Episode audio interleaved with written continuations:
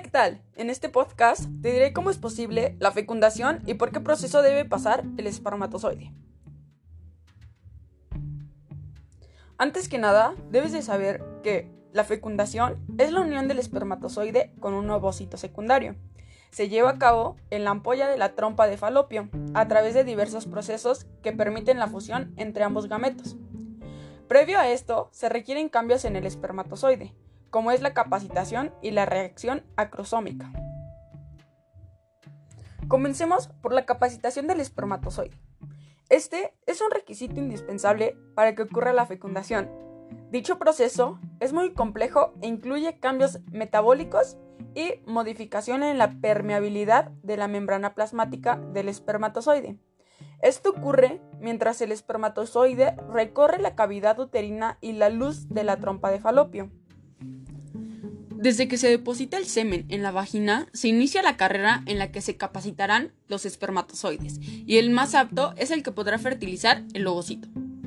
De los billones de espermatozoides que se depositan durante el coito, aproximadamente son 100 millones por mililitro.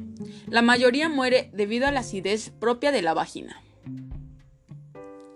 La alcalinidad del semen neutraliza este medio y los espermatozoides sobrevivientes atraviesan el conducto cervical ocluido por moco en el que quedan atrapados muchos otros. Algunos almacenan entre los pliegues de mucosa cervical y después se liberan lentamente desde ese lugar. Los espermatozoides que logran atravesar el cuello uterino continúan su ascenso a través del cuerpo del útero, donde inician su capacitación. Durante este proceso, la cabeza del espermatozoide pierde su cubierta de proteínas, se modifica la permeabilidad de la membrana plasmática a los electrolitos de calcio y potasio. Esto le confiere la capacidad de responder a estímulos externos como los que produce la zona pelúcida, la cual desencadena otro fenómeno llamado reacción acrosómica. Después de haber escuchado la capacitación del espermatozoide, te diré el inicio de la fecundación.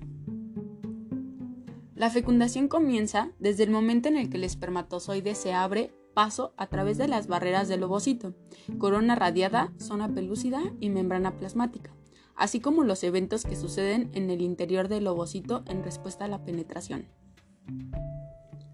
Después de este, sigue la dispersión de la corona radiada, al encuentro del ovocito solo llegan los espermatozoides más aptos, alrededor de 200, los cuales siguen mecanismos quimiotrácticos que producen las células foliculares del cúmulo óforo, entre ellos la progesterona. Los espermatozoides, por sus movimientos flagelares activos, penetran a través de la célula. Por último, tenemos la finalidad de la fecundación. En esta se determina lo que es el género, restituye el número diploide de cromosomas, restituye el contenido genético al que posee una célula somática normal y también determina la segmentación del huevo o cigoto. En este podcast hablamos de la fecundación y sus procesos que lleva. Muchas gracias, mi nombre fue Alejandra Tello Flores.